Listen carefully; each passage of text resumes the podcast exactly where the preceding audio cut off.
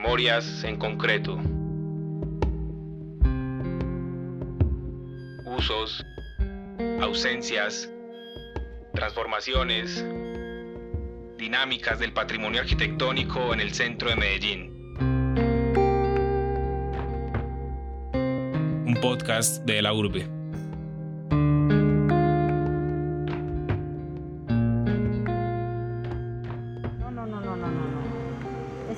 Yo, le digo sinceramente que un domingo venir por aquí es a exponerse a que lo atrapen. Porque usted por aquí, todos los establecimientos están cerrados. Si usted ya se expone es a que lo vengan y lo atrapen. Es más, han atracado hasta en la misma iglesia. Dentro de la Dentro iglesia. de la iglesia. Por eso Dentro mantiene cerrada. Más que todo es que no le hablan sino dan la misa y vuelven y cierran ahí mismo. No es como antes que permanecía abierta, no.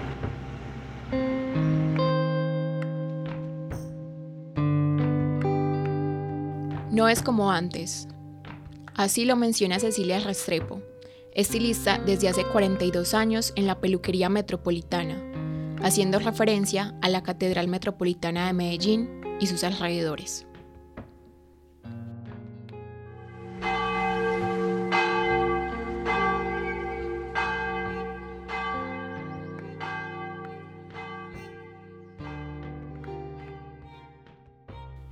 En este episodio de Memorias en concreto, la catedral será la protagonista de las diversas historias que la han recorrido desde que empezó a ser construida en el centro de la ciudad. Para la reconstrucción de este episodio, se presentarán algunas entrevistas grabadas por fuera de la cabina. Por lo tanto, las voces se cruzan con el ruido exterior.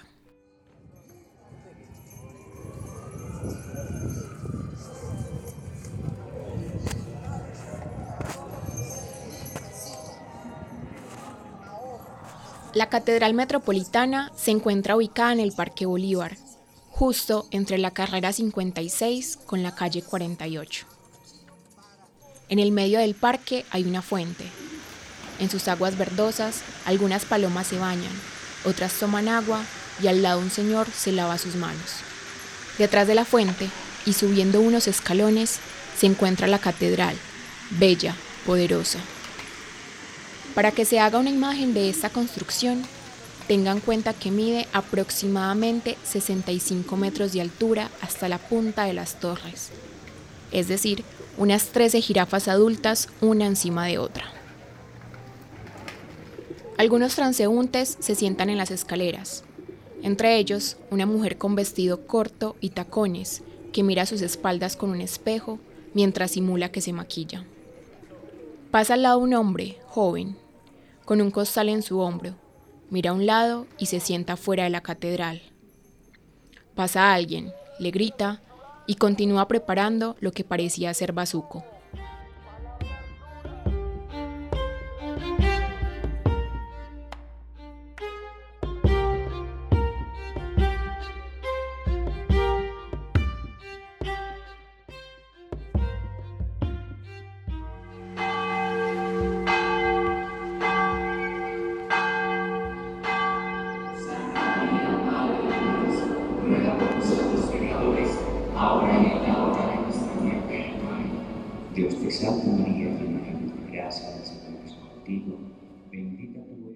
Que, en el parque se sentaban era la gente de corbata con el bordoncito y sombrerito y las mujeres eran pues muy, muy ejemplares, toda la, pues, toda la gente era muy... Y ya existían era barrios como en Bello, Itagüí, pero que esto era la zona, como decir ahora pues lo que llaman el poblado, la zona bonita y, y de más plata y, y el comercio que era Junín, pues que tiene mucha fama Junín. Recuerda Fabio Valdés, administrador desde hace 26 años del parqueadero Metropol, que se encuentra al lado de la catedral. La que también es conocida como la Catedral Villanueva, se pensó como el lugar más importante para la Iglesia Católica en la ciudad. Su construcción fue motivada por la expansión económica y el establecimiento de la élite de la época en el sector de Villanueva y Prado Centro. Para hablar de la construcción de la catedral, es importante dividir la historia en cuatro momentos. El primero fue la planificación de la obra en 1826, que respondía a las expectativas de crecimiento económico e industrial. El segundo, la materialización de la obra a través del arquitecto italiano Filippo Crosti, lo que fue un intento fallido, pues las ideas eran tan ambiciosas que eran irrealizables para la época. El tercer momento fue la llegada de Émile Carré en 1890 para la creación de unos nuevos planos y la dirección de la obra. Por último, su apertura 41 años después, en 1931. En ese mismo año, mediante el decreto del 1 de julio, fue elevada a catedral.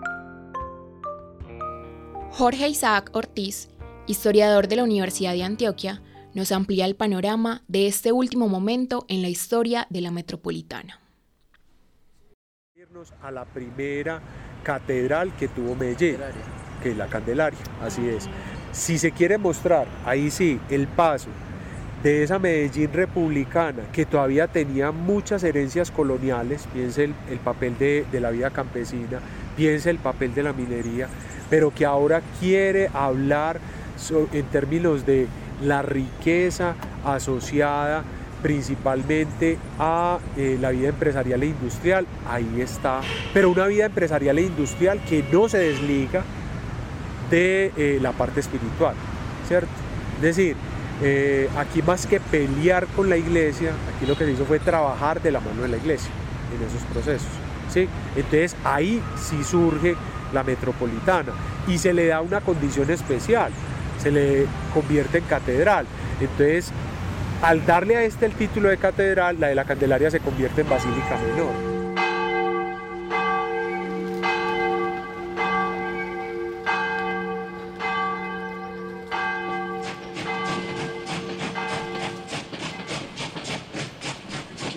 Postobón, Coltejer, Noel, Coltabaco, Compañía Nacional de Chocolates, Fabricato, Fundición y Talleres Rauledo, Cervecería Unión.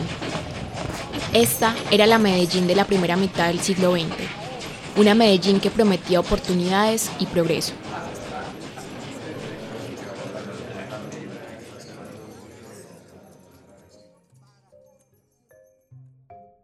La época gloriosa del centro de la ciudad fue vivida de distintas maneras por la población que se entretenía juniñando que visitaba los diferentes teatros y los parques, como el Berrío, Bolívar, San Antonio y San Ignacio. Y por supuesto, ir a misa en familia todos los domingos. Los antioqueños, con muy pocos conocimientos, habían hecho grandes empresas, grandes fortunas, amasado riqueza y aportaba a la sociedad. Pero ya cuando se volteaba eh, ese, ese relato y se miraba desde la óptica de y cómo se han beneficiado el resto de grupos que hacen parte de la sociedad antioqueña de ese proceso, entonces ahí ya se empezaban a evidenciar los problemas. Entonces, todo el tema de la relación tensa con los sindicatos, con las organizaciones obreras, todo el tema de Vos mencionabas ahora la iglesia, cómo la iglesia incide sobre los espacios de trabajo, entonces pide que haya una capilla, no deje que las mujeres trabajen si son casadas, eh, que, o que estudien solo para el desempeño de esas funciones. Luego del rápido crecimiento de Medellín, a nivel económico e industrial, se agudizó la violencia en Colombia, a partir de mediados de los años 40, lo que generó una acelerada migración del campo a la ciudad entre los 70 y 80. Quienes llegaron se establecieron en el centro y en los barrios obreros periféricos, como Manrique, Aranjuez e Itagüí.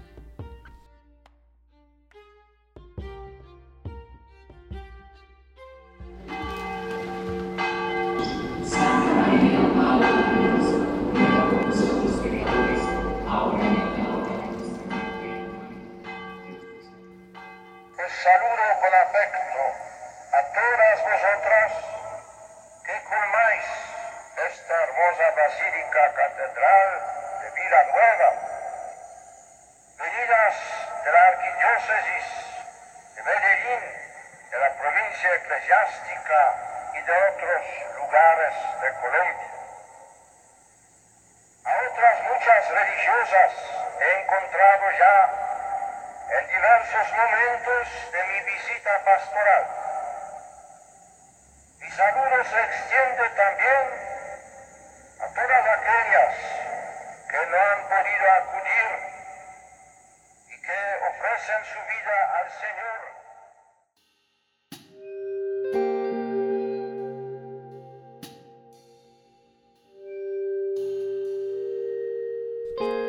En este audio se escucha al Papa Juan Pablo II en su llegada a la ciudad en 1986, pidiendo por la salud de los feligreses y el bienestar de los pobres. La visita del Papa se vio como un acto de fe y esperanza para una Medellín azotada por la violencia del narcotráfico a la cabeza de Pablo Escobar. Con la llegada de inmigrantes a Villanueva y sus alrededores y el aumento de la inseguridad en la zona, las personas más adineradas comenzaron a desplazarse a otros barrios, como Laureles y El Poblado. Pues yo crecí en el sector de Barbacoa desde los 10 años que salí de mi casa eh, por motivos de violencia, porque fui apuñaleado por mi mamá. Mamá me pegó 20 puñaladas porque no aceptaba pues un hijo con condiciones diferentes, o sea, un hijo marica, como se dice en su tutorial de las palabras. Llegué a Barbacoas y ahí me adoptó, nosotros le decimos madres, porque son ya chicas trans mayores de edad, que son las que acogen las personas, les dan como un hogar pero te ponen a trabajar para ellas. Eh, viví mucho tiempo pues ahí en Barbacoas en ese sector, ejercí la prostitución hasta hace por ahí dos años. Esta es la historia de Mara Palacio, una chica trans que creció en Barbacoas, conocida también como la calle del pecado, y que está a unas dos cuadras del Parque Bolívar. Ella llegó de Concordia para buscar otras posibilidades y alternativas para su vida. Sin embargo, el panorama fue diferente.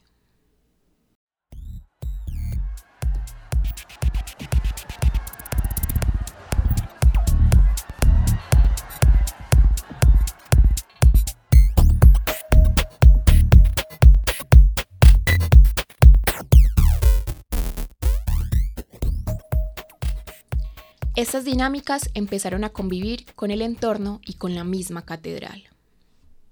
Pues yo siempre me hacía en la partecita de acá en la iglesia, siempre trabajaba la prostitución en toda la, en toda la puerta de la iglesia, porque era un lugar como más asequible a uno encontrar dinero, porque salían los viejitos de la iglesia, salían pues varias personas y, y como quien dice, todos los hombres tienen su tapado, pues siempre lo buscaban a uno, eh, daban la vuelta, como que les dejaban como la señora, y después volvían donde uno a buscarlo.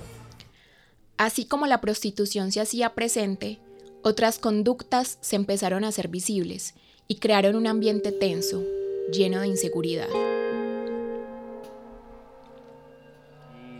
De acá, pues si todo se fue, igualmente se fue para el poblado, pues los, que eran dueños de todo esto, a construir al poblado, pero ellos siguieron viniendo en un tiempo, pero ya debido a, la, a que no respetan la iglesia, hay mucho robo y todo, cogieron como miedo, se posean alrededor, en toda parte hasta la misma gente que ha estado en la iglesia han visto ladrones que le han robado a otro.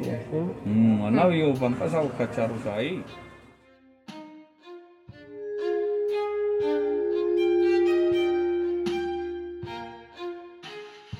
Con este desplazamiento, algunas casas del sector se fueron deteriorando hasta caerse. Otras fueron vendidas y otras demolidas para hacer otro tipo de construcción. Es el caso del parqueadero Metropol, lugar de trabajo de don Fabio. Según lo que conozco en la vida histórica, esto todo eran casas antiguas de, que pertenecían pues a la, antigüedad de todo, que ya sin duda hay casas que no las dejan tumbar porque estas las dejaron tumbar. Entonces, esa es la historia, de que estas las dejaron tumbar, pero ya por decir que vayan a tumbar esta o las que hay alrededor del parque, no las dejan tumbar. Es patrimonio... ¿Y por qué esta sí? Ah, porque usted sabe que han habido diferentes políticos y unos dan un permiso y otros no. Como nos cuenta don Fabio, muchas estructuras que habían sido patrimonio fueron destruidas y unas pocas fueron conservadas, como es el caso de la misma Catedral Metropolitana. El Ministerio de Cultura de Colombia, por medio de la resolución 1686 del 1 de diciembre de 2004, declaró bien de interés cultural de carácter nacional a la catedral.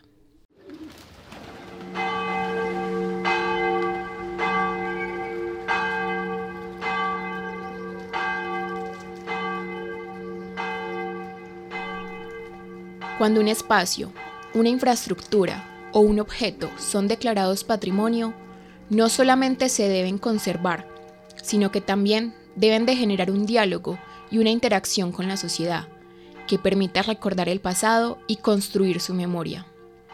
Esto hace que ese patrimonio esté activo. Entonces, ¿la catedral se podría considerar un patrimonio activo? Está dentro del patrimonio arquitectónico.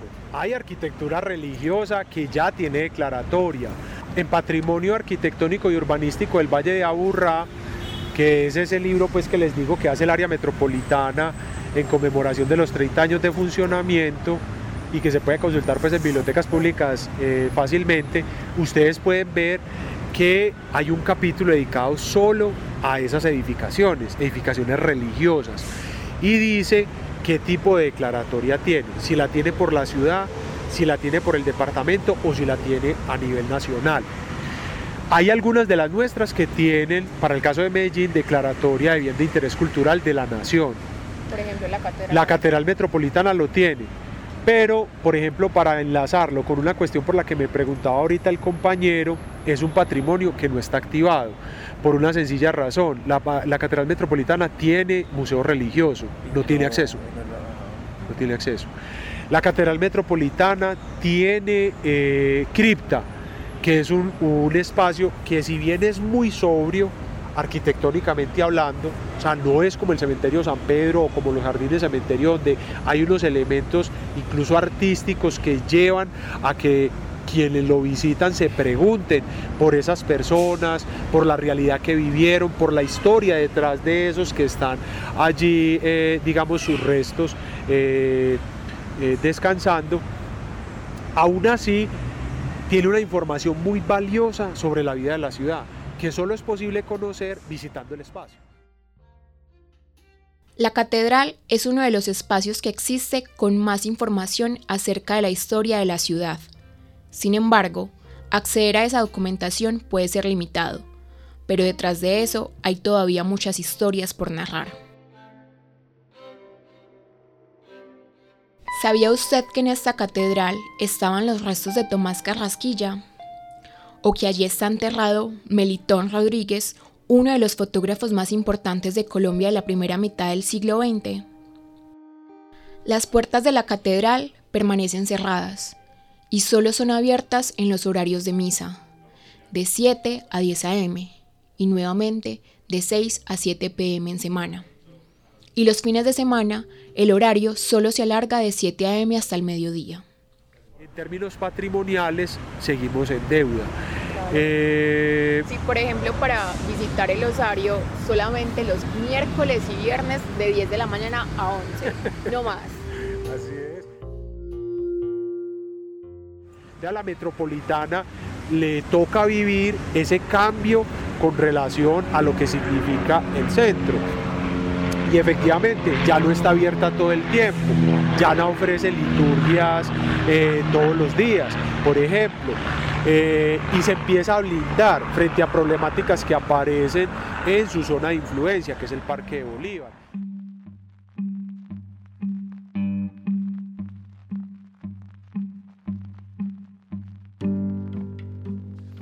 Este episodio es parte de la serie Memorias en Concreto, en la que exploramos algunas historias del patrimonio arquitectónico en el centro de Medellín. invitamos a escuchar nuestros demás episodios, en los que nos adentramos en las memorias de otros lugares emblemáticos como el Parque de Río, el Teatro Junín y el Palacio Nacional.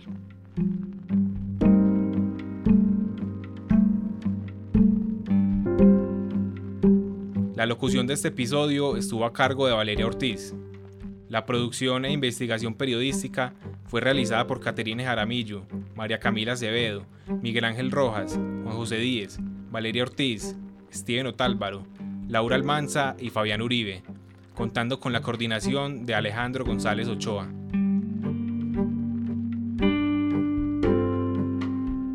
Búscanos en redes sociales como de la Urbe, Laboratorio de Periodismo de la Facultad de Comunicaciones y Filología de la Universidad de Antioquia.